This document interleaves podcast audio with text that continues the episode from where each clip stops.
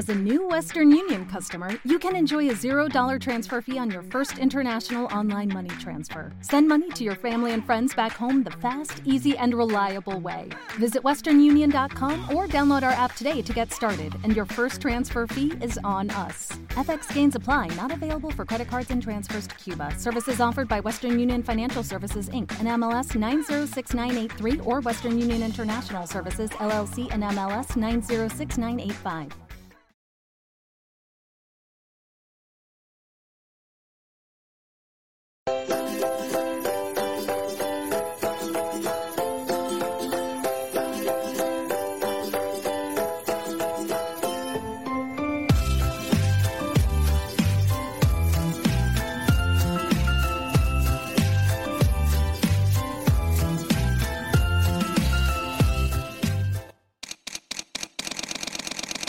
Bienvenidos a Bonita Radio. Esto no es un cuento, esta es la verdad. Breves segundos, la periodista Carmen Enita Acevedo estará con ustedes. Bonita Radio está disponible en Facebook, Instagram, Twitter, Spotify, Google Podcast, YouTube, iVoox y iTunes. Agradecemos a nuestros auspiciadores. Vanilla Gift Card. Cooperativa Seno Gandía, Solidez y Futuro. Y Buen Vecino Café. Nuestras transmisiones son viables también gracias al apoyo de ustedes. Pueden enviar sus donativos accediendo a bonitaradio.net. Allí podrán realizar su aportación a través de PayPal o tarjetas de crédito. También pueden realizar su donativo por ATH Móvil Negocios a la Fundación Periodismo 21. O pueden enviar un cheque o giro postal a PMB número 284, Pio Box 194000, San Juan, Puerto Rico 00919-4000. Bonita Radio. Esto no es un cuento. Esta es la verdad. Con ustedes, la periodista Carmen Enita Acevedo. En directo, desde el estudio, Roberto el Indio Acevedo.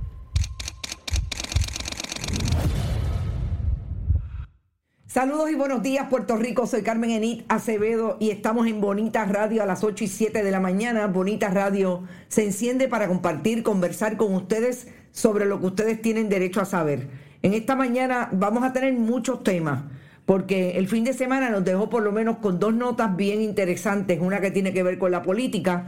Manuel eh, Jesús Manuel Ortiz abraza la demagogia y la propaganda del Partido Nuevo Progresista para atacar a la alianza entre el PIB y Victoria Ciudadana con los mismos términos, engañando a sus correligionarios sobre la definición de bipartidismo. Es interesante e increíble una persona tan joven, pero vamos a eso en el contexto en que se dio. Proyecto Dignidad hace una fiesta de Navidad con un escenario de máquinas de casino. Alguien que me explique dónde está la imagen de Proyecto Dignidad ¿Y qué está pasando en ese partido? Que en esa fiesta no había Joan Rodríguez Bebe. Interesante. Vamos a hablar del mes Román. Bien finito el número de personas que llevó a la radicación de su candidatura allí en su pueblo de Yauco, tratando de establecer que es un jibarito de Yauco que merece ser el comisionado residente o por lo menos el candidato del Partido Nuevo Progresista con los múltiples candidatos que tiene ese partido a esa posición en el nuevo ciclo electoral. Una tragedia de aparentemente un paciente de salud mental en el área de Yabucoa, dos personas muertas, un joven herido de gravedad o por lo menos de cuidado. ¿Y dónde estaba el jefe de AMSCA, el que se supone que maneje los casos o manejó hasta hace dos semanas los casos de salud mental, pero sobre todo atender desde la prevención en la agencia que se dirige, que se dedica a eso, la Administración de Servicios contra la Adicción y Salud Mental. Carlos Rodríguez Mateo radicó su candidatura, como todo el mundo sabía, para el Senado por acumulación por el Partido Nuevo Progresista, después de utilizar esa agencia como la agencia de eh, recursos humanos para los amigos y donantes del Partido Nuevo Progresista, sobre todo los políticos. Lo que dejó este fin de semana en materia de nuevos nombres de eh, la alianza entre el PIB y eh, Victoria Ciudadana, sobre todo en San Juan, los nuevos candidatos y una compañera, una colega periodista querida y admirada por por lo menos por el gremio, yo sé que por muchos de ustedes igualmente, Daisy Sánchez lanzó, su, candidatura a legisladora municipal en la plancha de Manuel eh, Natal en San Juan por Victoria Ciudadana, también con la cardióloga Norma de Barié. Vamos a muchas informaciones, La Palguera también, y vamos a hablar también de la Bahía Estuarina de Jobo. En un caso que tengo que confesar que no tengo muy claro, que espero después de que termine el programa poder tener mucho más claro con los eh, elementos de, sobre todo, de erradicación de este nuevo interdicto eh, contra un matrimonio que aparentemente padece, adolece de lo mismo en todos los crímenes ambientales que se cometieron en Bahía Harina de Jobo, en la cara de las autoridades, incluidas los federales, y no pasó nada. Y de los federales también vamos a hablar un poco sobre lo que dejó el caso de María Milagro Charbonnier, que lo empezáramos a analizar la semana pasada y de alguna manera el compañero Oscar Serrano lo trae en una nota que habla de los crímenes delante de, de Domingo Emanueli y de todo el andamiaje del Partido Nuevo Progresista en el gobierno por los pasados ocho años. Y justicia, ni hacienda, ni ética gubernamental hacen nada con todo lo que ha salido de posibles crímenes, investigación de María Milagros Charbonnier. Ustedes están por ahí, gracias por estar. Por ahí está Lutía, siempre desde Winter Garden, Florida. Luisa García, Soc también está por ahí. Por ahí vi a Rafael El Buc, que hace días que no entraba. Saludos, Rafael, lo lamento. Gabriel Quiñones, Eddie Ramírez, siempre desde Michigan. Irán Rivera, Doris Marrero, José Jiménez. Saludos, José. Me da hasta taquicardia cuando son las 8 y no sale la transmisión con calma, estamos en Navidad, de hecho dejé las bombillas, pero mañana me las pongo.